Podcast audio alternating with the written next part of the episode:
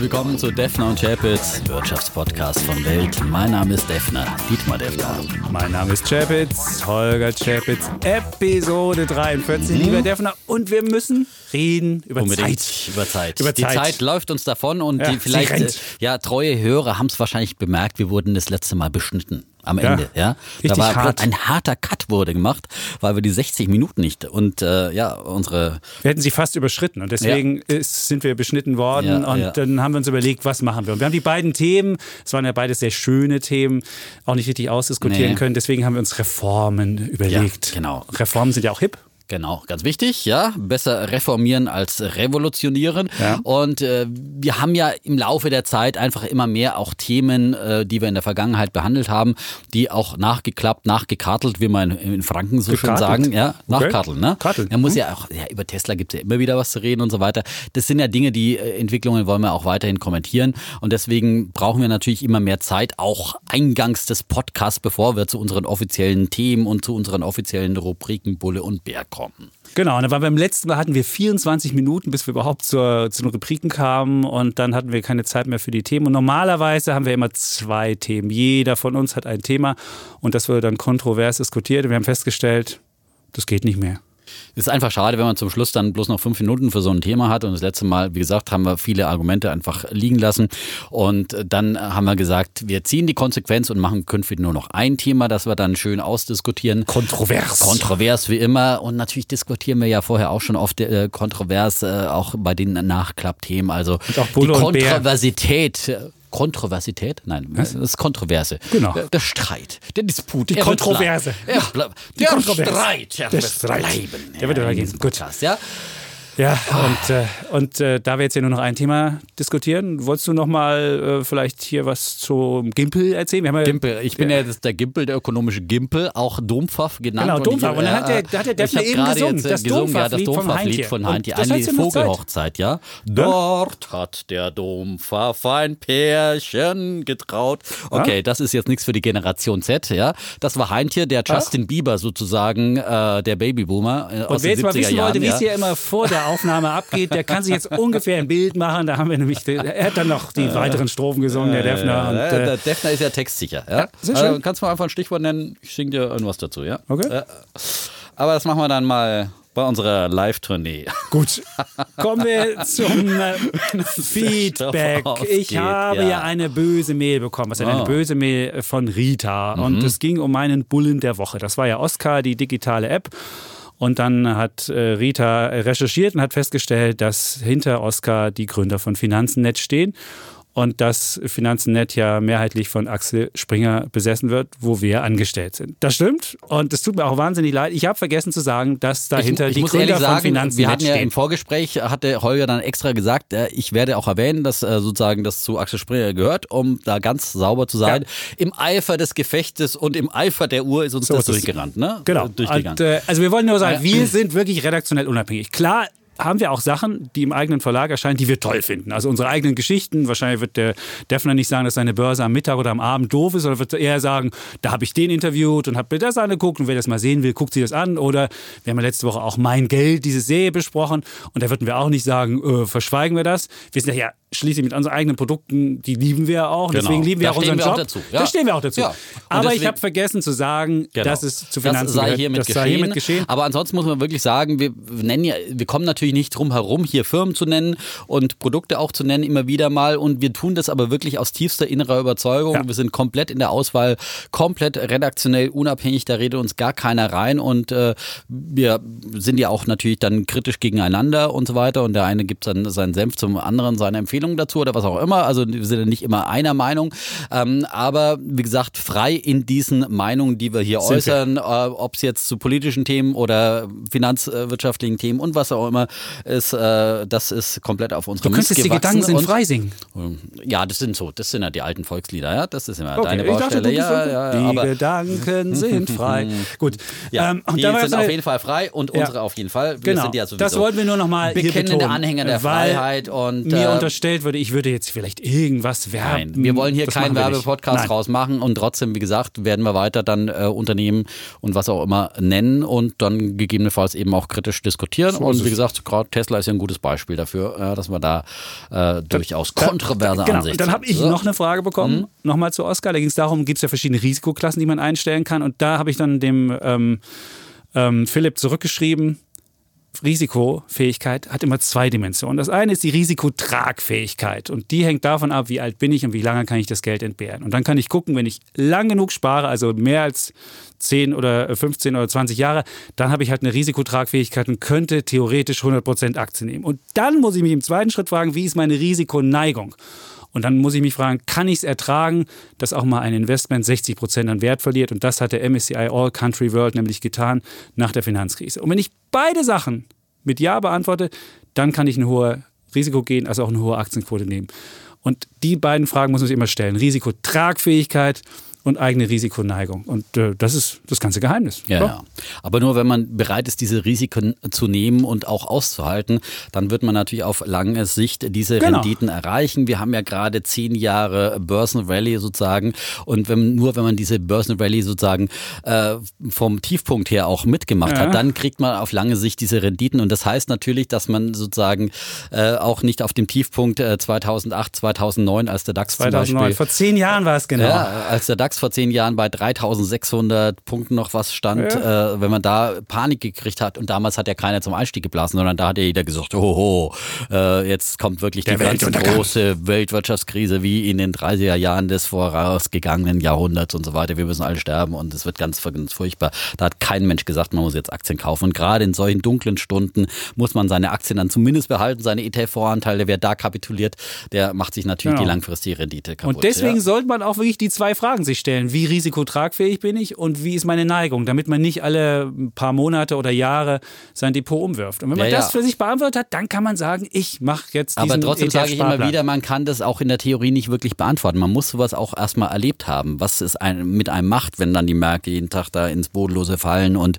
äh, man wirklich Panik kriegt und überall nur noch die Negativschlagzeilen äh, dominieren und äh, sozusagen die Weltuntergangspropheten wie Chapitz ihre großen Stunden haben, ja, äh, dann muss man ganz stark stark sein, wie gesagt, dann gerne mal in den Defner rein. in den Podcast zur Ermutigung. Ja. Dann braucht man so einen Pastor an seiner Seite, ja, der sagt, es gibt auch ein Licht am Ende des Tunnels. Nein, aber Spaß beiseite. Es ist, man muss die Dinge aushalten und man kann es vorher vielleicht so sagen, oh ja, ich halte Risiken aus und wenn es da wirklich so kommt, äh, ist es natürlich auch nochmal was anderes. Aber dann sollte man sich daran erinnern, dass man äh, sich einmal geschworen hat, dieses so Risiken dann auch auszuhalten. Es gibt so Risikosimulationsmodelle. Man kann im Internet eingeben, Professor Weber, Risikosimulationsmodell, kann einschreiben, hohes Risiko und dann dann zeigt er einem genau an, was mit der Anlage passiert wäre. Im günstigsten Fall innerhalb des Zeitraums, den man angibt, und im schlechtesten Fall. Ja, und dann kann man sich das in dieser Glockenkurve ja, anzeigen. Das ist natürlich sehr theoretisch. Jetzt wirst du sagen, man muss das ist wie wenn du eine Weltraumfahrt simulierst, ja, und du weißt, du besitzt einfach in so einer äh, Kapsel, ja, und du weißt, äh, okay, wenn es jetzt daneben geht, dann wirst du nicht sterben, ja. Aber äh, sozusagen, du kannst nie etwas unter realen Bedingungen simulieren. Und wichtig ist auch immer, wenn man einen ETF-Sparplan und so weiter macht, muss man natürlich auch angeben, dass man schon Erfahrung hat, weil eine Kollegin zum Beispiel, die äh, neulich auch auch, äh, die auch gerne unseren Podcast hört und die natürlich im Kollegenkreis mache ich ja Werbung für den ETF-Sparplan und immer wieder kommen neue Jünger hinzu und neue kann ich überzeugen, ja.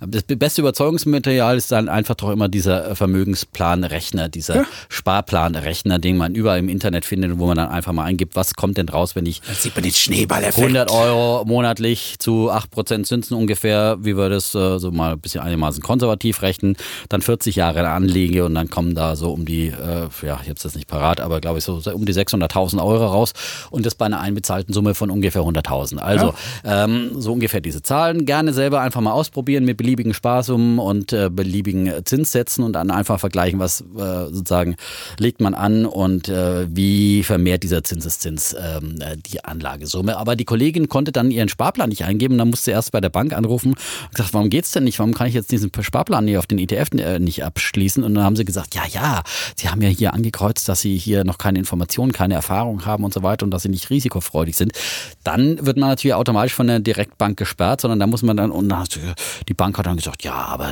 haben Sie ja offenbar, äh, wissen Sie ja schon, was ein ETF ist und so weiter, haben Sie ja ruhig, äh, dann haben Sie durchaus Erfahrung. Also, dann kann man Sondern was sagen, ich habe Defner und Chapitz genau. gehört, dann alle Folgen, dann, ah, da ist dann man kriegt man die. Finanzprofi. So, ja, so, ganz genau. So. so. Wir haben Themen gehabt letzte Woche. EZB, das ist ja unser eins unser Aktuelle Lieblingsthema, ja, das wir ja, ja. immer wieder diskutieren. Und der Defner hat dann wahrscheinlich seinen Moment gehabt, obwohl die EZB hat ja neue. Sch- Eigentlich hat, eigentlich hat auch der, der Chapitz seinen Moment gehabt, Ja? weil die EZB den Konjunkturpessimisten gespielt Ja. hat und den Finger erhoben hat, was der Chapitz schon immer gesagt hat. Es geht abwärts mit der Wirtschaft, ja.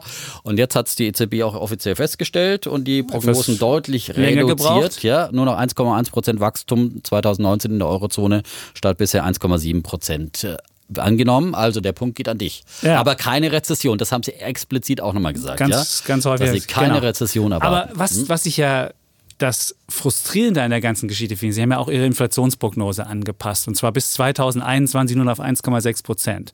Und die EZB-Idee geht ja immer, wenn wir die Inflation noch nicht bei 2% haben, dann müssen wir weiter billiges Geld in die Märkte pumpen und die Zinsen Ja, müssen bei Null sein oder negativ der sein. EZB, lieber Aber weißt du, Chapitz. weißt du, Defner, was mich daran Geld, das ist der einzige Auftrag der EZB. Ja. aber wenn ich feststelle, ich kann das Ziel nicht erreichen, das wäre so, als ob ich einen Marathon raufen wollte, sage, ich will das in drei Stunden schaffen, aber ich reformiere mich nicht, also ich übe nicht. Und statt zu üben, kriege ich immer mehr Doping reingehauen.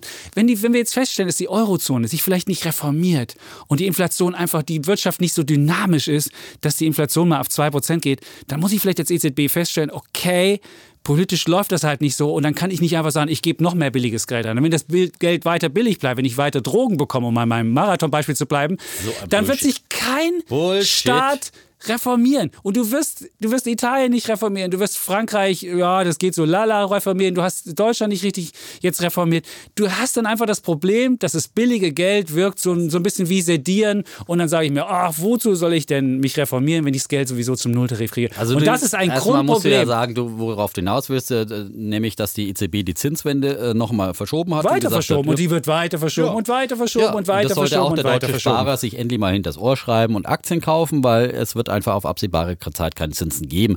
Aber das Argument, äh, dass du die, die, die, die äh, sozusagen dann einfach aufgibst, weil du dein Ziel nicht erreichst, ist doch Blödsinn, sondern die äh, EZB hat einen klaren Auftrag und sie hat ein klares Mandat dafür, äh, die Geldwertstabilität sicherzustellen und eine Inflation von 2% anzustreben. Und wenn sie dieses Ziel nicht erreicht hat, muss sie das eben mit ihren Mitteln tun. Dann kannst du nicht beleidigt aufhören und sagen, oh, ich schaff's ja eh nicht, ja, beim halb, bei der Hälfte der Strecke aufhören und dann aufgeben. Ja, das ist dann vielleicht die Chapitz-Devise. aber wenn ich nein, jetzt- nein, nein, wenn dann ich jetzt- musst du weiter Dings. Und trotzdem sagt die EZB, sagt weiter, gebetsmühlenartig, wiederholt sie das Mantra. Das ist immer der Politik, letzte. Ihr müsst euch reformieren. Und sie ja? tun es nicht. Warum nicht? Weil sie weiter billiges Geld haben, Nein, weil aber die EZB nur, weil ihnen der weiterhilft. EZB Natürlich. Nein, Weil sie weiter Zucker in den Arsch geblasen Italien bekommen. kriegt ja keine billigen Renditen, sondern die haben ja auch äh, äh, höhere Zinsen als in Deutschland und als die äh, Leitzinsen der EZB. Da bestimmt der Markt ja sozusagen aber da kriegen doch die. Banken jetzt neues Geld, damit sie weiter Staatsanleihen kaufen können. Das läuft doch genau so. Und deswegen muss der italienische Staat sich nicht, nicht weiter irgendwie kümmern. Das ist wirklich frustrierend. Und die EZB mit ihrer Politik führt sie dazu, dass die Länder sich nicht reformieren. Wenn du jetzt die Zinsen mal anheben würdest und die Länder merken würden, oh Mist, ich muss ja was tun, sonst gehen meine Zinsen durch die Decke, dann würden sicherlich andere, würden sicherlich andere Seiten aufgezogen und dann hättest du sicherlich ein reform, reformfreudigeres Umfeld. mit einem Nullzins Dann würde, wirst du dich nicht dann würde die EZB bekommst. Europa in die Rezession stürzen.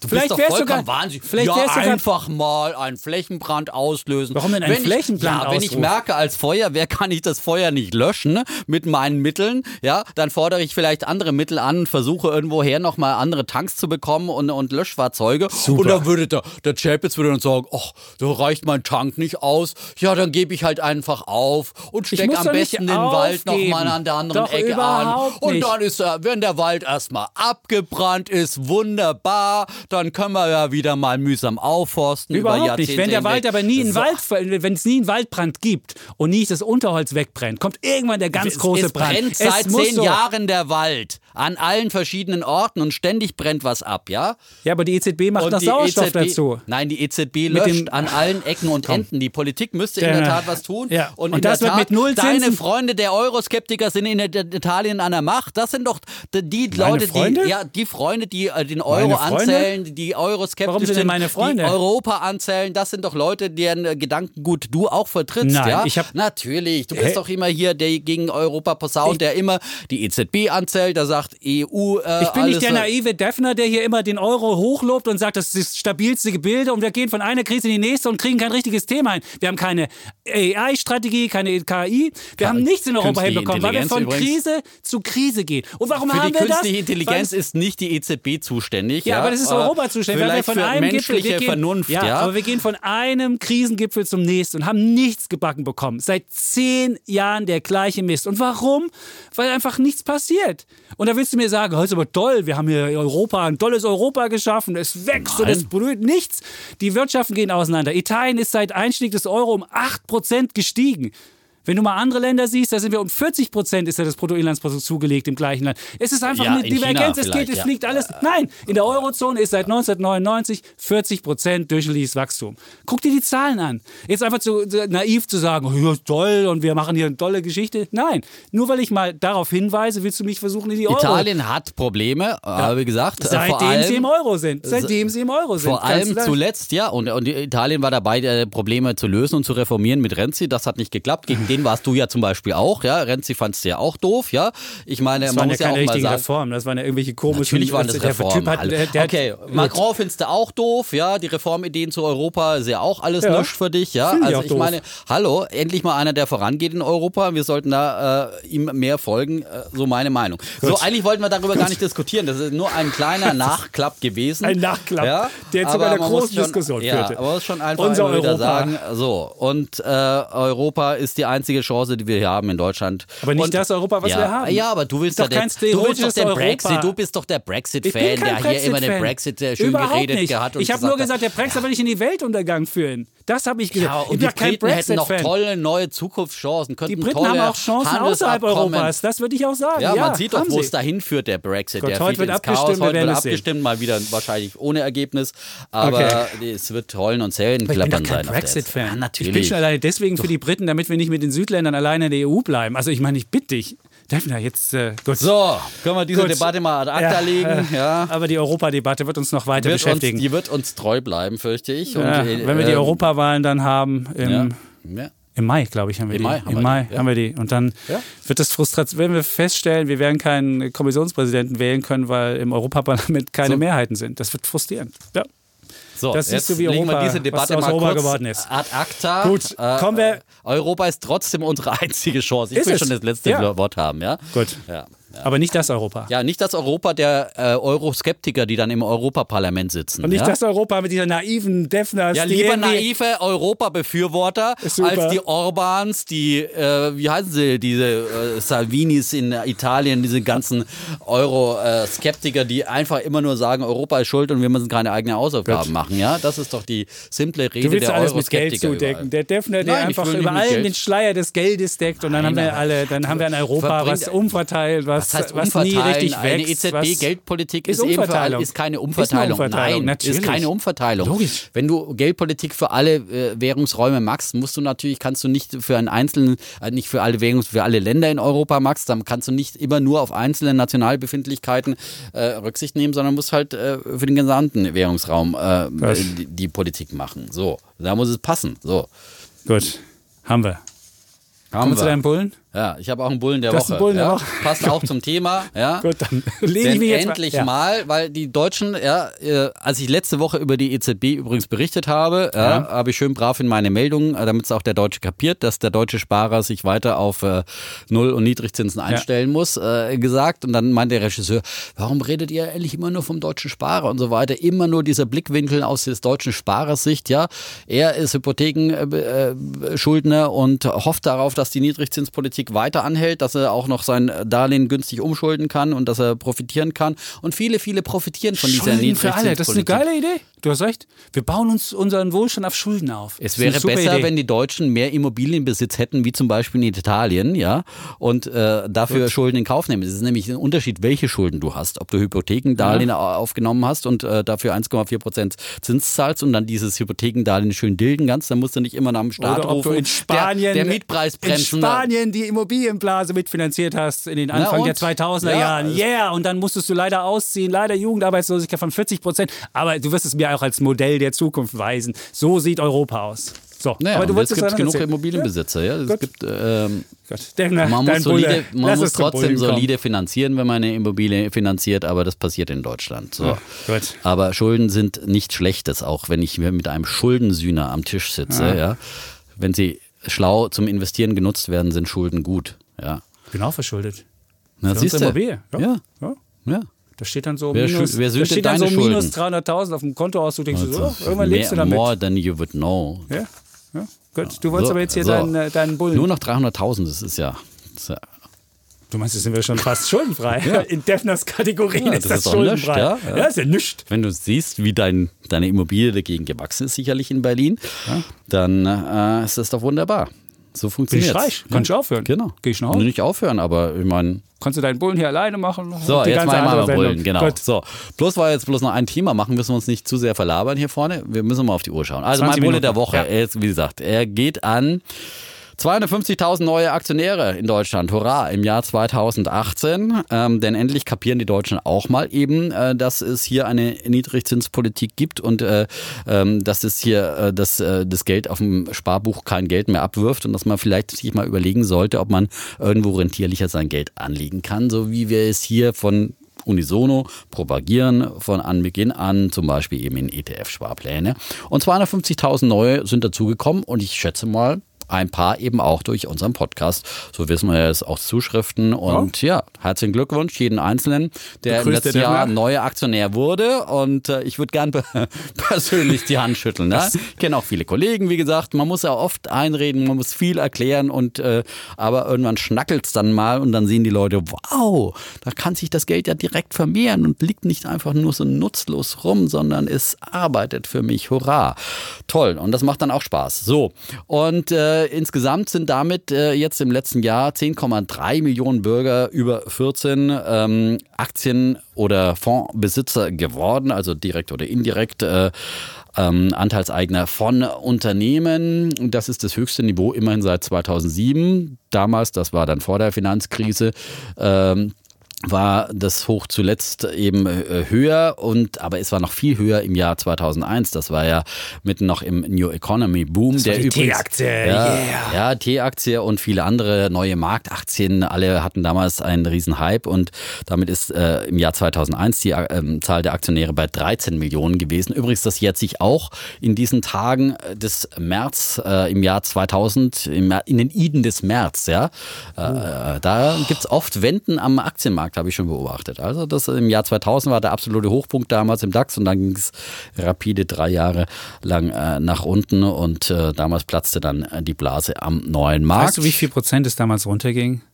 70 Prozent. Und jeder, der im DAX anlegt, muss sich klar sein, dass er auch mal zwischenzeitlich diesen fiesen Genau. Einbruch hat. So. Genau, und da sollte man dann eben auch mitmachen. Und das Schöne ist, wenn man einen ETF-Sparplan hat, dann Hat man kauft das nicht man so ja erlebt. eben, Genau. ja, dann kauft man ja vor allem für das gleiche Geld für seine 100 Euro monatlich, wenn es im DAX, der war damals von 8000 und dann ging es bis 2003 auf 2000. 2300. Ja, Ja, ja, auf irgendwie so. 2300, Ja, irgendwie sowas. 2200, sowas. Das war kurz vorm Irakkrieg und alle haben gesagt, hohoho, jetzt kommt der Irakkrieg und es wird noch viel tiefer fallen. Da hat man viermal so viel für sein ja, Geld und dann haben, hat auch Ja. keiner gesagt, bei 2200 ist der DAX günstig, sondern haben alle gesagt, oh, der fällt noch auf 1000 und so und, und äh, Weltuntergang und so weiter und so fort. So, aber wer einen ETF-Sparplan hatte, der hat viermal so viele Anteile dann bekommen. Gab es Und- damals noch nicht. Definitiv. Aber Fonds, Fonds, es gab Fondssparpläne schon, Das aber ETFs, ist die große ETF ETF ist erst seit 2008, in, seit der Finanzkrise. Ja, das stimmt. es erst. So, Glückwunsch. Ja, damit Glückwunsch, wie gesagt, an Bulle der Woche. 250.000 neue Aktionäre. Wer gerne noch dazukommen möchte, übrigens, äh, wir reden ja viel über ETF-Sparpläne, können es nicht immer grundsätzlich erklären, da verweisen wir immer gerne nochmal auf unsere Erklärfolge dazu. Es gibt aber jetzt auch eine neue Ausgabe von Finanztest. Äh, Die März-Ausgabe hat auch wieder als Titelgeschichte ähm, ETF-Sparpläne, ist es gut erklärt, sind auch verschiedene, äh, die verschiedenen Direktbanken, wo man das machen kann, auch sehr gut erklärt, mit welchen Summen welche äh, Direktbank dann am sinnvollsten ist, weil die Gebührenstrukturen ja unterschiedlich sind. Äh, eine schöne Vergleichstabelle und auch nochmal schön erklärt, in welche ETFs man investieren kann. Wir empfehlen ja immer äh, gerne den MSCI All Country World als äh, international global anlegenden äh, Index, wenn man jetzt nur einen auswählen kann. Das ist schwierig, den zu finden. Ich hatte heute Mhm. wieder einen Leser, der angerufen hat und sagt, ich finde den nicht. Und dann muss man halt Acqui eingeben, A-C-W-I. Also es wird halt, es ist wirklich frustrierend. Ja, aber dann hast du dann wirklich auch immer so mühsame Tabellen. Wie Ja. gesagt, ich mache es ja auch immer wieder mal mit Kollegen bei einer Direktbank äh, und dann musste wirklich hier diese mühseligen Listen dann durchsuchen. Ja. Da ist es nicht richtig alphabetisch geordnet. Eigentlich musste Zeile Und dann steht Zeile. heimlich, dann steht im Hintergrund ex-US und man denkt sich so, ja, MSCI All? Country Also, World ex-US. Es ist wirklich Was will ich damit? bedienerunfreundlich. Ja, Ja, das ist sehr das bedienerunfreundlich. wirklich, also muss man sagen, ja. Gut. Okay, also herzlich willkommen zu 51.000 neue Aktionäre. Damit haben wir ja schon eine erste Rubrik Ja. abgearbeitet. Es geht ja heute 24 flott. Minuten. Es geht ja flott. Letztes Mal hatten wir nach 24 Minuten die erste Rubrik erst angefangen. Jetzt haben wir schon mal. Ja, wir dann komme ich, zu meinem- dann ja. ich zu meinem Bullen der Woche. Es Mir auch kein geht. Dompfafflied, ja. Stimmt, das ist wahr. Aber wir hatten die Gimpel-Diskussion. Darf Ja, ich meinen dein- Bullen dein jetzt Bulle, mal? ja. Du kannst dabei ja singen. Kann ich würde sagen, singen, Ratta, da, da, im Ja, ne, Wagen du musst- vor du musst jetzt- Nee, es geht Also, um ach, Autos. es geht um Autos. Ja, ja, ja, deswegen Ah. kannst du ja. Genau. Ähm, ein Wasserstoffauto. Ein ist mein, Wasserstoffauto. Wasserstoffauto Mhm. ist mein Bulle der Woche und alle Welt spricht ja von E-Autos, Elektroautos. Und da wird jetzt mal die Zeit, mal auch die Alternative, die einzige Alternative zu emissionslosen äh, PKWs zu zeigen. Und das sind ähm, nämlich das Wasserstoffauto. Und warum ich das mache diese Woche, das ist der Kollege Sommerfeld ähm, und Kollege Seifert. Sie haben sich beide ein, e so ein, so ein, so ein Wasserstoffauto Kollege ausgeliehen. Sommerfeld war doch dieser humorlose Genosse, der sich immer an unseren Witzen im Podcast stört. Ja, nein, aber er Der macht die... Sommerfeld, der Sommerfeld. Gut, okay. Können wir, können wir, also, Herr Fuhr, Okay, also jetzt ja, mit dem. Kollegen. Nein, nein, nein. Ko- nein, nein, nein. Herr Fuhr mit dem Kollegen Seifert, das ist einer unserer jungen, äh, aufstrebenden Kollegen. Der hat auch schon einen ETF-Sparplan, ne? Der hat auch ein, der hat sogar, Hat da ein kann man ein Video kann man ein? Video Okay, dazu sehen, ja. ganz genau. Und, Wenn das äh, Sommerfeld mit dem Seifert fährt, Nein. So. Also, also sie haben sich beide ein Hyundai Nexo, das ist eines von äh, Mhm. zwei Modellen, die es da überhaupt gibt im Wasserstoffauto. Es gibt ja noch nicht so viele. Es gibt in Deutschland 400 Wasserstoffautos gerade mal. Also man sieht, wie klein äh, das ist, noch weniger als Elektrofahrzeuge. Und sie haben diesen Hyundai Nexo gemacht und sind damit nach Bremen gefahren. Das sind ja ungefähr 400 Kilometer. Ich glaube 400 Kilometer. Und damit haben sie schon mal einen großen Vorteil dieser Wasserstoffautos gezeigt, dass sie nämlich eine relativ hohe Reichweite hatten. Sie mussten nur einmal tanken. Und der Vorteil ist, wenn du tankst, das ist so wie normales Betanken, brauchst du vielleicht vier Minuten, steckst du auch so einen Rüssel rein und dann geht das automatisch, wird der Wasserstoff aufgetankt. Und sie haben es also geschafft, in vier Minuten das Ding aufzutanken. Und es sind null Emissionen. Also es ist 100% grün und hinten kommt so ein paar Wassertröpfchen nur raus. Also du siehst, wie teuer es ist. Der ähm, Nachteil ist natürlich, das Auto ist relativ teuer, kostet ungefähr 70.000, während das normale, die Normalversion nur 40.000 kostet. Und du hast halt relativ wenige Tankstellen bisher. Es gibt in Deutschland, glaube ich, so 62 Tankstellen und die mussten extra dann von der Autobahn runterfahren nach Wolfsburg, um dann einmal doch zu tanken. bei VW tanken. Und dann Mit dem Hyundai. hatten sie, hatten, sie, hatten, sie, äh, hatten sie einen Vorteil, dass man nicht so lange ähm, äh, laden muss. Den haben sie dann wieder dadurch äh, kaputt gemacht, dass sie da tanken mussten.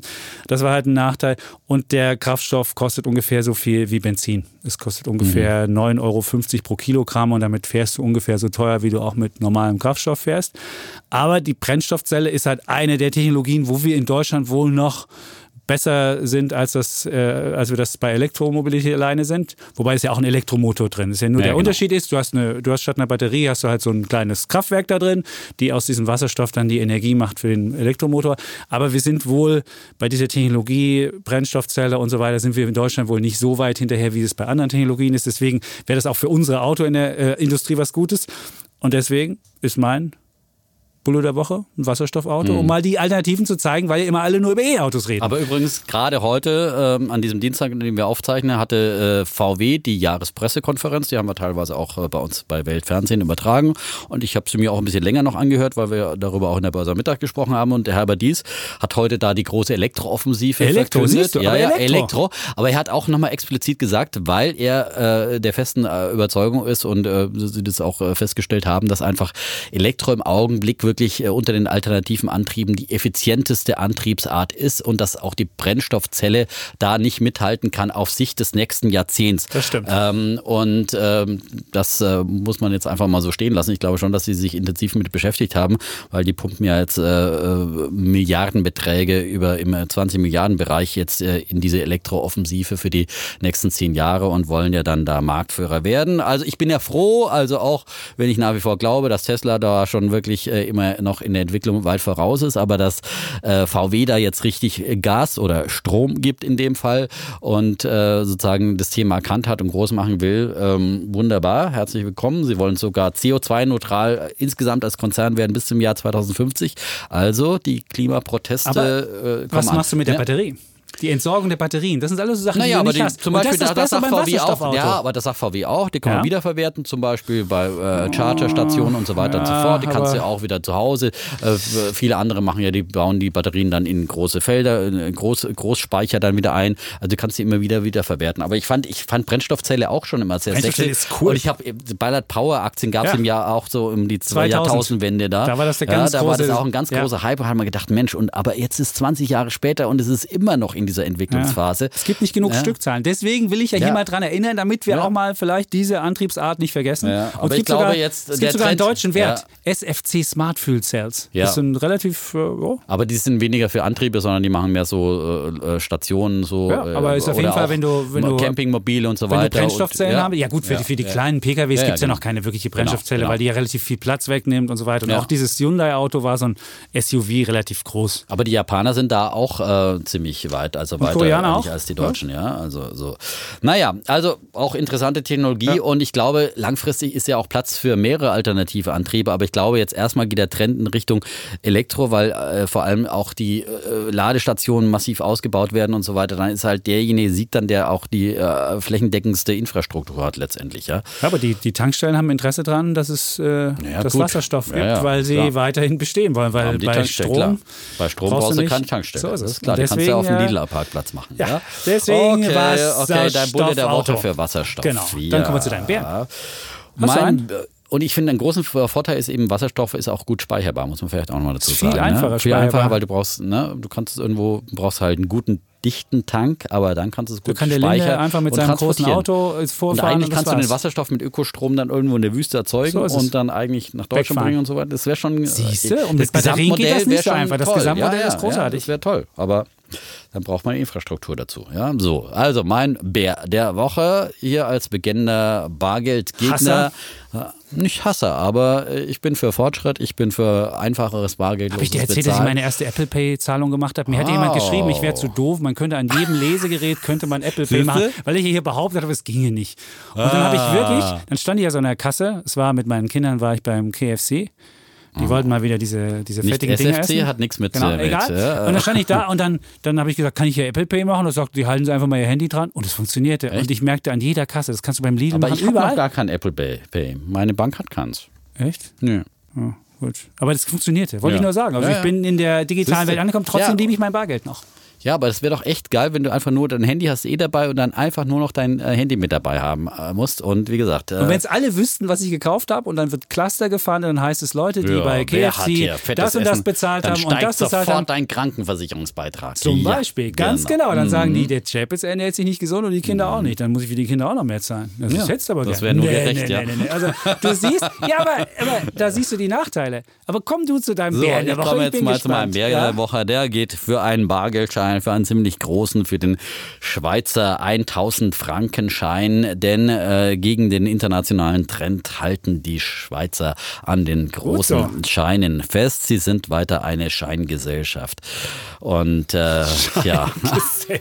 Dieser schlechte Gag. Ja, ja. Scheingesellschaft, Aber vor allem sie, ja, ja, und die Scheinwerfer Ja. der Europas, die kommen in die Schweiz und Ja. verstecken dort ihr. Schwarzgeld. Ja, Nein, aber damit macht sich die Schweiz mal wieder als Hort von Schwarzgeld, Steuerhinterziehung, kriminellem äh, Schwarzgeld, äh, organisierter Kriminalität. Ja, eine Fluchtburg, ja, für all diejenigen, die sich äh, verstecken müssen. Ja, äh, bietet die Schweiz, äh, nachdem es auf den Konten nicht mehr so gut klappt, äh, wollen sie zumindest offenbar das, Schwarz, äh, das Schwarzgeld, Wa- Schwarzgeld weiter 1000 behalten, den 1000 Frankenschein Franken. Und sie machen es einfach weit, le- leichter, große Summen an Bargeld, ob zu illegalen oder legalen Zwecken, dann in Scheinform ähm, ähm, zu äh, horten. Ähm, und deswegen legen sie den 1000 Franken Schein neu auf. Das ist in, in den westlichen Ländern der äh, wertvollste äh, äh, Schein, den es gibt. Nee, Und es gibt noch einen teuren. Wusstest du das? Ja, In Brunei. Ja, in Brunei, aber den gibt es nicht mehr. Das wird nicht mehr neu aufgelegt. Und der Singapur auch nicht? Nee, nee, Singapur gibt es 10.000 Dollar nämlich. Ja, aber er wird nicht mehr neu aufgelegt. Den gibt es noch, aber nur in den alten Auflagen. Okay. Und übrigens, der nachgedruckt, 500-Euro-Schein wird jetzt auch nicht Genau, mehr der ausgegeben. 500-Euro-Schein wird auch äh, nicht mehr ausgegeben. So, und äh, wie gesagt, da machen sich äh, die Schweizer meiner Meinung nach schon auch zu Mittätern äh, für Geldwäsche und Steuerhinterziehung, auch wenn das die Notenbank wieder mal offiziell dementiert und sie sagt, äh, sie hätten keine Indikation, dass Banknoten mit hohem Wert mehr benutzt werden für kriminelle Zwecke. Aber auf der anderen Seite zum Beispiel gibt es die Schweizer Sonntagszeitung, die herausgefunden hat, dass die sogenannten Ameisen, so heißen diese 1000 äh, Frankenscheine, nämlich weil früher bis 93 hinten eine große Ameise äh, drauf abgebildet war, dass die Ameisen gerne äh, zum äh, Jahresende mehr in Umlauf gebracht werden, weil die Schweizer dann sozusagen ihre Vermögenssteuer bezahlen müssen auf das, was sie an Bargeld auf dem Konto haben und dann heben sie schnell das Geld ab und bunkern das irgendwo in Bargeld, damit sie weniger Steuern zahlen müssen. Schon ist die Steuerhinterziehung wieder perfekt und natürlich viele umgehen damit vor allem die Negativzinsen, die es in der Schweiz gibt, vor allem auch Banken, ähm, die horten dann Bargeld in großem Stil in irgendwelchen ähm, Höhlen und äh, Bergverliehen, in Höhlen, Bergschächten, was auch immer da umgebaut wurde zu Tresoren. Ja, und äh, dafür ist es natürlich auch beliebt. Also mein Bär der Woche für den 1000 Frankenschein, äh, weil er es einfach den äh, Kriminellen dieser Welt, den So organisierten Kriminellen, den Steuerhinterziehern, den Schwarzgeld Schön, sagt mein Sohn immer. Kassierern. Schön, schön, ja. schön. schön, Gut, schön, dann schön. Äh, kommen wir zu meinem Ja, Bär der Woche. Wir können ja. das noch diskutieren. Bargeld ist für mich ja die geprägte Freiheit. Ja, erinnern ja, uns. äh, ja, haben wir das letzte Mal erst Kommen wir zu meinem Bär der Woche. Mein Bär der Woche ist ähm, Mietroller. Coop. Oder Coop? Kuh? Mhm. Ich weiß auch nicht genau. Q, glaube ich, würde ich, wenn er mal in Französisch ausspricht, also C-O-U-P. Genau, das heißt der Mietroller. Es Ja. ist eine ist Berliner Eigenheit. Ich weiß nicht, ob es von Bosch. bundesweit gibt. Ist eine Tochter von Das ist eine Bosch. Tochter ja. Mhm. von Bosch. Den gibt es jetzt wieder, der wird jetzt wieder rausgestellt, weil ja Frühling ist. Es geht ja so langsam wieder los. Und warum das mein Bär der Woche ist, ähm, sie haben einfach die Preise angehoben. Bisher war es ja so, dass du pauschal drei Euro für die ersten 30 Minuten gebraucht hast. Und da die ersten, da die Menschen meistens so zwischen einer Viertelstunde und 30 Minuten fahren, wussten sie halt, ich bezahle diese drei Euro und fertig ist es. Und vorher hatten sie noch drei Minuten so als Kulanz, wo sie den Helm aufsetzen konnten, wo du die Maschine starten konntest. Und auch diese drei Minuten sind weggefallen und auch diese 30 Minuten Pauschale gibt es nicht mehr. Es gibt nur noch für die ersten 10 Minuten 2,10 Euro und danach 21 Cent pro Minute. Und was bringt das, wenn du natürlich, wenn die Uhr tickt, du weißt es, dann setzt du vielleicht den Helm nicht richtig auf, dann rast du durch die Stadt, weil du weißt, ich habe nicht mehr diese Pauschale, sondern 21 Cent, tick, tick, tick, tick, tick. Und deswegen ist es halt eine sehr ungesunde Sache auch und damit wird halt was Negatives hervorgerufen, dass du halt gefährlicher fährst und gegebenenfalls noch nicht mal ähm, dir vorher den Helm ordentlich aufzeigen. Was zeigt diese Preisanhebung noch? Das zeigt so ein bisschen die Schattenseiten der Mietökonomie. Mittlerweile haben wir ja für alles mieten wir ja nicht nur Miete Wohnungen, sondern auch äh, wir mieten ja Autos. Wir hatten ja letzte Woche, wie hieß das, Schernau?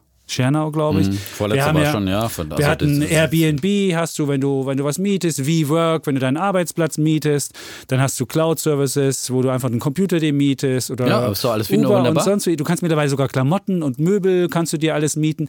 Der Nachteil ist aber, wenn du jetzt einfach mal so eine Preiserhöhung bekommst und du hast all dein ganzes Lebensmodell hast du auf Miete umgestellt, dein ganzes dann kommt es halt dazu, Ja. dass du auf einmal riesige Preiserhöhungen hast und Das dem, dem trifft nicht bei Immobilien kannst. zu. Das trifft bei, bei Immobilien auch vor allem, aber bei Rollern ist es natürlich so, dass es auch andere Anbieter gibt und dann musst du halt den Es Anbieter gibt nicht mehr so wechseln. viele. Ja. Es wird Emmy bei, gibt's bei noch. Autos, ja. bei Autos, gibt es mittlerweile keine vielen mehr. Da gibt es noch die, haben sind ja Die fusioniert. sind fusioniert, aber es gibt Siehst schon du? wieder neun Miles, heißt der in Berlin. Der, der geht dann übrigens nicht nach Zeit. Der hat eben ein, äh, die haben genau dieses äh, Bedenken, was du äh, hast, äh, sozusagen umgesetzt, dass sie nur noch nach Strecke abrechnen und nicht mehr nach Zeit.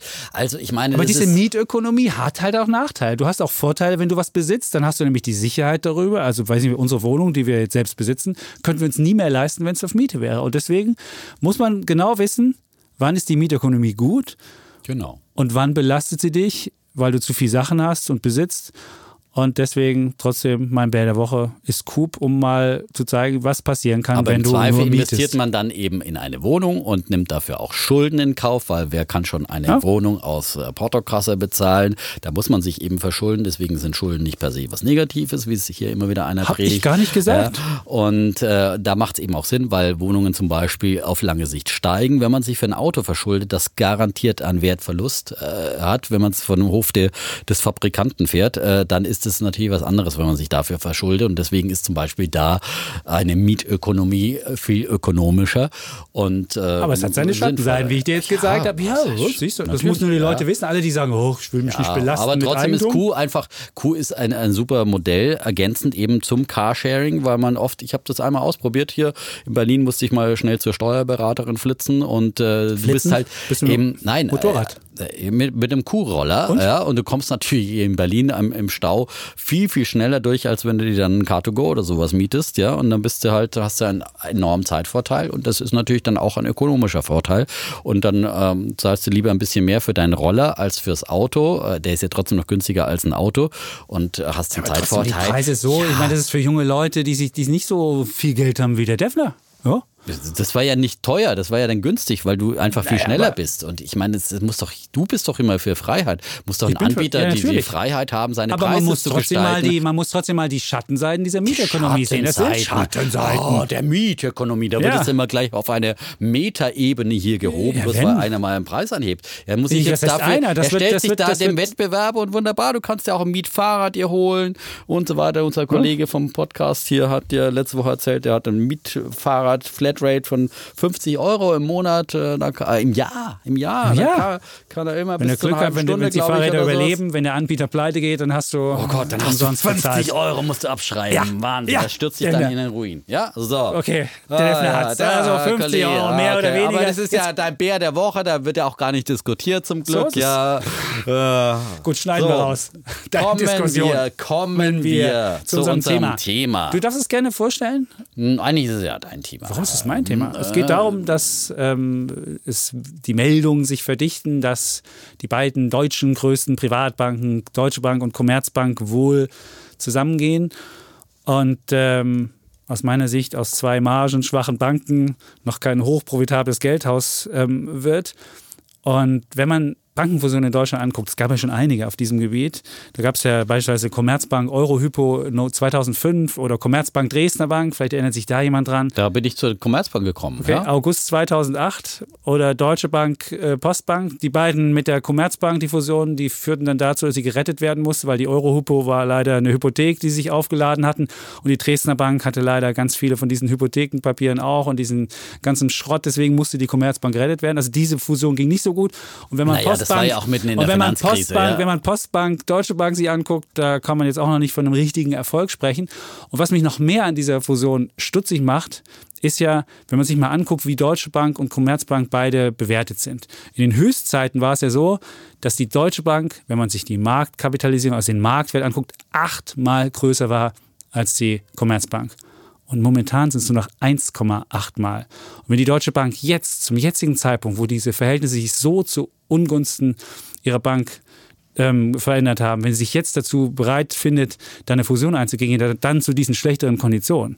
Und dann sieht man erst, wie schlecht es der Deutschen Bank eigentlich gehen muss, dass sie sich dazu bereit findet, das zu tun. Und dass sie sagt, ich will nicht erst mal selbst meinen Laden wieder auf Vordermann bringen und vielleicht zu einem besseren Verhältnis wiederkommen, wie wir es früher hatten. In der Geschichte war es ungefähr im Durchschnitt bei drei. Und das zeigt mir, wenn jemand aus so einer schwachen Position was macht und dann die beiden zusammengehen, das kann kein Erfolg werden. Und es ist und die strukturellen Probleme, die beide haben, die beide auf eine andere Art und Weise angepackt haben, die würdest du durch so eine Fusion überhaupt nicht angehen. Du würdest natürlich ein paar Filialen könntest du schließen und könntest da äh, Synergien heben, aber die eigentlichen Probleme, dass die äh, Deutsche Bank jetzt beim Wertpapierhandel oder mit, mit einem Derivateportfolio hat, die würdest du damit ja überhaupt nicht angehen. Naja. Und die Commerzbank hat das ja gerade abge, abgestoßen, dieses ganze Feld, das wird sie jetzt wieder dazu kriegen. Die eigentlichen Probleme bei der Deutschen Bank sind schon vor allem die Kostenprobleme, ja, und äh, die, die Kosten sind einfach enorm hoch, ja, und die haben sie äh, trotz aller Sparrunden und so äh, Ankündigungen immer noch nicht im Griff, ja. Das deswegen äh, Wundert mich, die haben ja. doch die, die haben die Postbank übernommen, hätten sie auch mal Synergien. Ja, aber das da hast du keine nein, Synergien aber, Die sind ja gerade noch dabei. Ja? Die sind Wie ja gerade noch dabei. Okay, es nach, dauert, ja. Nach acht Jahren hast du noch keine richtige Synergie da gehoben und denkst, jetzt machst du aber Deutsche Bank, Commerzbank, jetzt werden die Synergien sprudeln? Ist doch nicht, ist doch nicht zu erwarten. Aber gut. Weil sie natürlich in, in vielen anderen Bereichen Baustellen haben, vor allem die juristischen Baustellen, die da in den letzten Jahren belastet haben. Aber ich will jetzt nicht nochmal das alte Lied der Deutschen Bank singen, wo die äh, Probleme überall waren. Aber ähm, es ist einfach eine andere Nummer, wenn sie mit der Commerzbank Commerzbank zusammengehen. Ähm, letztendlich muss man sich einfach die Frage stellen, wollen wir in Deutschland eine starke deutsche Bank, die aus Deutschland heraus operiert, die auch international den Mittelstand, unsere Firmen ins Ausland begleitet, in ihren Auslandsgeschäften? Wollen wir das haben, wie es die Deutsche Bank als starker Spieler immer als nationaler Champion immer war? Äh, und dieser nationale Champion ist die Deutsche Bank. Äh, das äh, hat ja Herr Chapitz immer wieder ausgeführt in diesem Podcast. In der Tat nicht mehr. Sie schwächeln, sie haben Probleme. So, und deswegen ist natürlich auch aus der Politik heraus der Gedanke gewachsen, wir würden diese Ehe sozusagen äh, gerne, naja, da wird schon sicherlich ein bisschen Heiratsvermittelt, ja. Auf jeden Fall. Und gekuppelt, muss man so sagen. Das ist für mich das einzig Negative an dieser ganzen Geschichte. Ähm, aber ähm, auf der anderen Seite halte ich es schon für eine äh, sinnvolle Idee, dass man sagt, wir haben hier zwei schwache äh, deutsche Banken und die leiden natürlich auch unter den speziellen Gegebenheiten des deutschen Marktes. Deutschland ist overbanked, hat diese Strukturen mit Sparkassen, mit Volksbanken und dann die Privatbanken, äh, drei verschiedene Sparten, wo auch äh, nie ordentlich äh, reformiert wurde, gerade im Bereich der Landesbanken und so weiter. Da hätte der Staat auch schon längst was machen können, hier äh, mehr sozusagen ähm, äh, zusammenführen und äh, sozusagen ähm, ähm, zu fusionieren. Ähm, aber das ist ein anderes Kapitel. Ich meine, es ist eine gute Idee, um Kosten zu sparen. Man kann auf die Art und Weise, weil sich vieles überlappt äh, bei den beiden Banken, im Gegensatz zu Postbank und äh, Deutscher Bank, da hat sich gab es ja nicht so viele Überlappungen.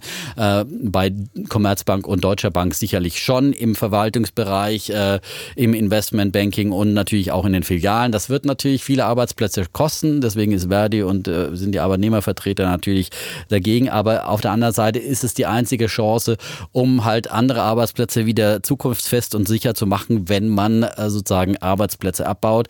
Das wird äh, ein, ein Faktor sein, das wird der Hauptfaktor Weißt du, sein. wie viele das sind? Und dann Weißt du, wie viele da wegkommen? Wenn man- 30.000, glaube ich, habe ich gehört. Allein bei der Commerzbank können sein. Ja. Das sind halt 41.000 bei der Deutschen Bank und 31.000 bei der Ja, Commerzbank genau. in Deutschland. Ja. Die kannst du jetzt einfach mal Ja, überlegen. Gut, aber du kannst einfach mal überlegen, wenn die beiden Plante, Pla, äh, Ja. Banken pleite gehen. Äh, also du kannst einfach, die, die, wenn diese äh, Arbeitsplätze nicht zukunftsfest sind, dann kannst du sie einfach nicht retten. Und dann muss man halt einfach sagen, okay, und da gibt, geht ja vieles dann über sozusagen äh, auslaufende Verträge und so weiter und so fort. Aber da muss man sicherlich auch ähm, äh, härtere Maßnahmen ergreifen. So, aber das ist dann die einzige Chance, um die beiden wieder profitabel Okay, zu machen. Und es geht um die Zukunftsinvestitionen in neue Technologie. Wir wissen ja, die Deutsche Bank hat eine wahnsinns äh, verkorkste IT-Struktur, sind dabei, das neu aufzustellen.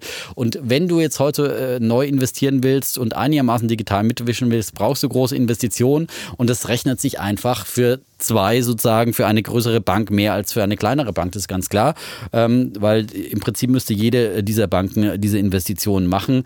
Und, ähm, du hast dann die Chance, das äh, einigermaßen äh, finanzkräftig aufzustellen und äh, gesund aufzustellen. Und hast auch eine, äh, natürlich äh, sozusagen ähm, eine implizite Staatsgarantie sogar noch, äh, weil äh, die Commerzbank ja ähm, äh, zum Teil in Staatshänden ist Genau. und natürlich äh, ähm, hast du da Vorteile bei den Finanzierungskosten. hast du also der noch die Bank, EU ja. mit dabei, die dann auch mitreden will, die dann gucken will, ist es auch wirklich eine gute Fusion, werden da Staatsgarantien gezahlt. Also du hast so viele, du hast so viele Ungewissheiten bei dieser ganzen Geschichte dabei. Diese Risiken, wie das zusammengeht, ob du überhaupt so viele Leute entlassen kannst, ob die Gewerkschaften da mitspielen, ob die EU-Wettbewerbsbehörden mitspielen, weil der Staat mit im Boot ist. Und das andere, was ich von dir überhaupt nicht gehört habe, ist das Geschäftsmodell. Das ist mir noch nicht so richtig klar. Was ist denn das Geschäftsmodell? Bisher bestand das Geschäftsmodell von beiden wir, wir machen unsere Bank, wir verkleinern unsere Bank. Das war alles. Also die Commerzbank hat einfach gnadenlos ihr, ihr Geschäftsmodell zusammengestrichen und die Deutsche Bank hat auch einfach geguckt, wie sie kleiner und weniger komplex werden soll. Das war das Geschäftsmodell von beiden. Aber das ist jetzt kein Geschäftsmodell, wo du irgendwie eine Zukunft drauf bauen kannst. Was wäre denn bitte schön das Geschäftsmodell? Das Geschäftsmodell ist weiterhin eine äh, Bank, äh, die Deutsche Bank, die traditionell eine Unternehmensbank war, die deutsche Unternehmen äh, sozusagen begleitet hat äh, in ihren in Auslandsgeschäften. digitalen Zeiten kriegst du In doch- kriegst du digitalen doch- kriegst du doch- du- Nein, brauchst du doch keine eine, große eine Firma Bank mehr. braucht doch auch eine, eine, eine, vernünftige große Bank. Die kann doch nicht zu N26 geben und sich da ein Konto machen äh, bei, bei einer Smartphone-App. Ja, aber und du kannst doch zu BNP Paribas gehen, du kannst doch zu Ja, BNP Paribas gehen, du du kannst zu BNP Paribas gehen. Zum. Beispiel. Ja, Kannst du da doch machen. hast du eine Auslandsbank und du äh, als großer Warner vor den Risiken der Eurozone, du sagst also, wir brauchen eigentlich keine Bank mehr in Deutschland, wir können das mit den französischen, Das ich nicht mit den spanischen, Aber- mit den italienischen aber du Banken hast doch- machen. du hast doch- BNP Paribas ist eine französische Bank. Also du willst, dass wir, dass dass die deutschen Firmen Nein, ihre Auslandsgeschäfte mit französischen nicht. Banken Aber du hast doch beispielsweise, hast doch in. Deutschland hast du doch ein dreigliedriges Bankensystem. Du hast Sparkassen, du hast Genossenschaftsbanken und du hast diese übergeordneten Institute von den Sparkassen, diese großen, wie sie alle heißen, WestLB, NordLB und weiß ich nicht, was Die alles übrig gibt, genau. Da sollte und man da hast du genug, da hast du, ja. da hast du, da hast du auf jeden Fall noch große Finanziers und du hast dem anderen gesagt, du hast die Genossenschaftsbanken, die kann auch noch Finanziers sein. Und wenn du dann meinst, du brauchst noch mehr Geld, dann Nein, kannst aber die du auch, haben dann nicht unbedingt diese Kapitalmarktexpertise im auch mal- Ausland, die haben nicht unbedingt dieses extreme äh, äh, Devisengeschäft. die- Also da ist schon ein privater Spieler. Ich will schon auch noch eine starke Privatbank Ja. in Deutschland Ich haben. will ja nicht Oder beide- willst du jetzt hier nur noch öffentlich-rechtliche und, Nein, und gar Sparkassen nicht. haben? Aber ich ne? will, ich bin ja, ich, die Frage ist, ob du, wenn du die beiden zusammenlegst, Commerzbank und Deutsche Bank, ob du irgendwas gewinnst dabei. Das ist ja die Frage. Ja, du gewinnst einen Größenvorteil und dadurch Kostenvorteile, ganz einfach. Und zu sagen, zwei Kränkelnde zusammen äh, Ja. geben noch keinen gesunden, aber ist es. vielleicht können sich zwei Kränkelnde, wenn der eine am linken Fuß und der andere am rechten Fuß was hat, einfach gegenseitig stützen, Stützen. und dann ist es so. So als, zwei Betrunkene. Ja, So dann haben sie, Idee, so zwei dann haben sie zwei, nicht zwei Betrunkene, Doch, also so haben sie zwei so. gesunde Ja, Füße. ja. Super, dann lahmen beide und dann hast du diese ganzen Risiken, Dann von lahmen denen ich beide gerade eben nicht. Nein, Doch, sie wenn einer Und an der einen Stelle verletzt ist, an der anderen Stelle zwei Verletzte können sich stützen und können, können sich gegenseitig vom Schlachtfeld Fusion? schleppen und, mal, äh, die Deutsche und wieder Bank- gesunden. Ja, Okay, das jetzt ist kommen wir mal zur, für, zur Ja. Firmenkultur. Die Deutsche Bank mit ihrer Firmenkultur, eine ganz eigene, hey, ich bin der Deutschbanker. Ja, Und dann kommt Commerzbank und dann hast du dieses Problem auch noch mit Okay. einer Firmenkultur. What? Das hat man in anderen Es Firmen auch. Das hat man Es überall, wo es eine Fusion gibt. Ja, Ja, aber wo so eine Zeitung mit einem Fernsehsender zusammengeht, da gibt es auch unterschiedliche Ja. Kulturen. Ja. Damit muss man halt zurechtkommen. Das ist ein Change-Management-Prozess, den kann man in den Griff kriegen. Und die deutschen Banker müssen halt langsam wirklich mal runter von ihrem hohen Ross. Also, Da bin ich hilft, gespannt, äh, ob ja, das funktioniert. ja, Da bin ich äh, sicher, dass das eine ganz Nein, aber die Frage ist doch, was ist die Fusion wird. Alternative? Da würde ich dir mal gerne von dir hören, was willst du denn eigentlich? Ist dann die Alternative, weil wenn man sagen, okay, die beiden sind so alleine nicht äh, wettbewerbsfähig auf lange Sicht, dann ist doch die Alternative nur, dass es eine Fusion mit einem ausländischen Partner gibt und dann ist die Deutsche Bank oder die Commerzbank in dem Fall äh, Juniorpartner, dann wird sie geschluckt, dann wird die Commerzbank meinetwegen von der ING geschluckt in Holland und ist dann halt einfach nur noch auch wie die bisherige ING, nur noch ING mit Filialen und die Deutsche Bank wird vielleicht von der UBS in der Schweiz oder von BNP oder Vielleicht. von einer Das italienischen kauft Bank. sich doch ja. keiner, das kauft sich ja keine die Deutsche Ja. Bank. Wieso nicht? Da ist so viel, so Über viel Risiko. Fusion. Ach. So viel Risiko drin. Ja, Warum das können ist die doch nicht nur eine alleine? Die Frage können alleine versuchen, sich durchzu. Warum Jetzt sollen nicht plötzlich alleine? kommst du Ja. und sagst, die Deutsche Bank ist alleine überlebensfähig. Nein, ich habe gesagt, sie sollen alleine das versuchen. Ich finde, ich Versuchen. finde es ein defensiver Merger, der nur Risiken bringt und die Der Struktursachen bringt nicht doch bringt. nicht nur Risiken, er bringt doch Chancen, vor allem auf der Kostenseite und das Was? muss man halt dann vernünftig managen, ja? Defner, Also, mach, mir, ja. mach mir ein Angebot für eine Wette. So, ich mach mir ein meine, Angebot. ich würde ja wetten, aber da wolltest du ja wieder mal nicht dagegen wetten. Ich hab, äh, würde wetten, dass diese Fusion kommt, ja? Was ist das und für eine zwar, Wette? Äh, sehr wenn, schnell, die Politik, ja? wenn die Politik sagt, ich habe keinen Bock, die Deutsche zu retten, ich lasse sie lieber zusammengehen, dann ist doch klar, dass die Politik das so orchestrieren Ich will dass eine das große kommt. deutsche Bank, Okay, ja, dann- äh, dann sag mir- dann sag nationalen mir einen Champion Aktienwert. und äh, dann, ich meine, es muss jetzt nicht unbedingt die Aktie profitieren. Wir haben ja schon gesehen, dass im Aktienmarkt äh, zuletzt die Fusionsgerüchte nicht? immer gut Aber du hast ankamen. doch erzählt, das würde gehen. Wir Ja. haben eine große Bank. Aus, einem, aus zwei Fußladen wird bei dir irgendwie Das ein heißt Sprinter. nicht unbedingt, es muss nicht unbedingt die Aktie gewinnen, aber ich glaube trotzdem, ich glaube einfach, dass auch die Deutsche Bank-Aktie insgesamt äh, sehr viel Negatives Notiert eingepreist hat. Übrigens, Cerberus Aktionär, Großaktionär, der bei beiden drin ist, der auch ein hohes Banking-Know-how hat, Expertise. ähm, der Expertise, Deswegen genau. sind sie auch bei 12 eingestiegen. Naja, aber Jetzt ist es bei 8. Hätten sie auch bei 8 steigt- einsteigen können. Ja, hätte, hätte Fahrradkette. Ja, aber hinterher das ist man das immer zeigt die. Expertise. Ja, das zeigt dir, nein, du weißt nie, wohin ein Aktienkurs sich entwickelt. Das ist doch Schmarrn. Aber äh, wenn sie bei zwölf Chancen gesehen haben, dann sehen sie bei acht auch Chancen. Sie sind Okay. für die Fusion und äh, ich lehne mich weit aus dem Fenster und sage, die Deutsche Zwölf. Bank-Aktie steht bei zehn zum Jahresende. Ja, zehn. Du traust dich ja nie auf verfallende Kurse zu wetten. Haben wir doch Du bei der Deutschen ja Bank gemacht. Da waren Ach, wir bei 11 oder ja. bei 10 irgendwas. Da habe ich also gesagt, unter 10. 20 Prozent, äh, 25 Prozent Aufschlag wette ich bis zum Jahresende. Da lehne ich mich Auf mal den wieder optimistisch Champion. weit aus Ja. dem Fenster. Ja. Und äh, eigentlich gehe ich ein übermäßiges Risiko ein Was denn? diese Wette, aber Warum das denn? zeigt einfach nur, dass ich einfach optimistisch bin, ja. Ja? ja? Äh, gegen, ich äh, setze eben auch auf das, was ich äh, hier vertrete, ja, und nicht Warum immer, denn? Ne? Auch Was in meinen vertrittst? Wetten, ja. Gut. Ja, 10 Euro. Zack, bis zum Jahresende. Machen wir mal wieder Wette bis zum Jahresende, weil bis zum, zur Jahresmitte ist echt schwierig. Echt nicht Ja, Gut. Okay. Jetzt schlage ich ein. Bin ich anderer Ansicht. Prima. Bist du anderer Ansicht. So. So, dann Ja, haben wir heute nach eigentlich äh, heute 53 mal Minuten. 53 Minuten Was schon fast los? am Ende. was ja, ja.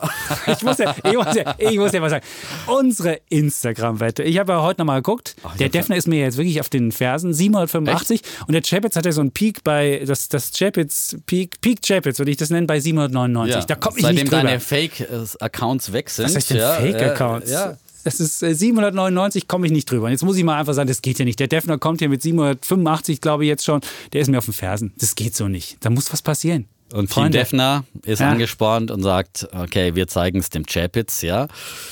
Zeigen Sie Ihre optimistische Grundhaltung und werden Sie Mitglied bei Defners Instagram. Grundloser. Optimismus. Ja. Nicht, grundloser. grundloser. Doch, Nein, nein, das ist einfach nein, blauäugiger nein. Optimismus. Optimismus ist Schauen Sie grundlos. kritisch in die Schauen Zukunft, Sie sehen Sie die Chancen. Und merken. Sie, dass es immer mit der Menschheit vorangegangen ist. Und welche Lehren zieht man daraus? Man wird Optimist. Ja, aus allen Erfahrungen der Nein, Vergangenheit. Ja? Man, wird, man guckt eher kritisch in die Zukunft und guckt, wo die Chancen sind und ergreift sie dann und geht nicht einfach blind springt los wie ein vom- Lemming ja. und springt einfach rein. Am besten vom Dach springen, ja. Weil es wird ja alles immer noch viel schlimmer in der Das ist Zukunft. doch nicht meine, meine Auffassung. Nicht. Ich habe zwei Kinder, insofern, wenn ich jetzt denken würde, das wäre so schlimm, hätte ich sicherlich Nur äh, noch keine zwei Kinder. 300.000 Euro Schulden. Ja, also, genau. Wir werden jetzt Demnächst über sammelt er den, hier, ja. Genau, wir werden den Schuldenstand hier jetzt diskutieren. Sehr ich schön. möchte nicht Auf über meinen Fall mein- Kontostand sprechen. Echt, wo steht der denn? Ich habe auf jeden Fall mehr Schulden als du. So? Aber egal. ich bin ja auch optimistischer. Ja. Er ist höher geleveraged, wie man so schön sagt. Okay. Gut, haben wir noch irgendwas zu sagen, außer dass die Menschen mal wieder Nein, uns wir müssen, fünf Sterne nicht, wir geben müssen es nicht künstlich in die Länge ziehen jetzt hier. Nicht? Aber Äh, fünf Sterne könnten wir schon mal wieder Fünf kriegen. Sterne und gerne auch nette Bewertungen bei iTunes und so Ja. weiter, dass andere Menschen auch erkennen, was in diesem Podcast, Podcast für eigentlich Potenzial steckt. steckt ja. und wie der Defner singen kann. Vielleicht auch für Singen, vielleicht mal einfach eine. Äh, ja. Ja, so. Äh, einfach mal und ansonsten einfach mal Tschüss sagen. Äh, wir halten es mit der Deutschen Bank Leistung aus Leidenschaft. Gut. Gut, reicht. Gut, Defner wir bleiben, wir sagen erstmal Tschüss und Ciao und dann bleiben wir natürlich Bulle, und Bär Defner. und Chapitz.